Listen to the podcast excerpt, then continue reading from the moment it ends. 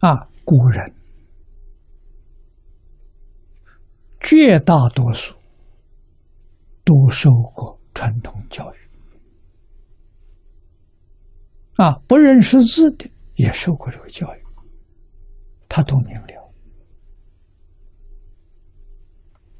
啊，古时候教育虽然没有正规学校，但是相当普及。啊，谁来传教呢？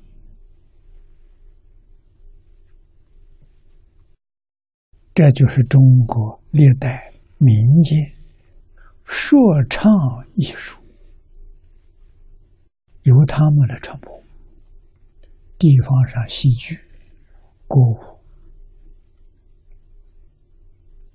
啊，特别是说唱，啊，说唱的内容。全是孝悌忠信、礼义廉耻、仁爱和平。这中国过去的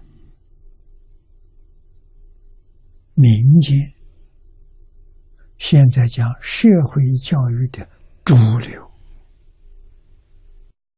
用这个方式，大家爱听，又是消遣，又是欢乐，同时。接受教育啊，他不枯燥啊，老少咸宜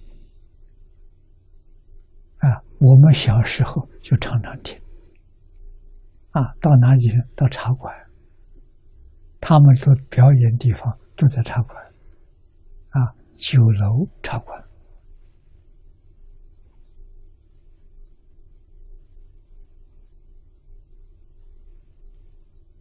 你啊，或者是朋友、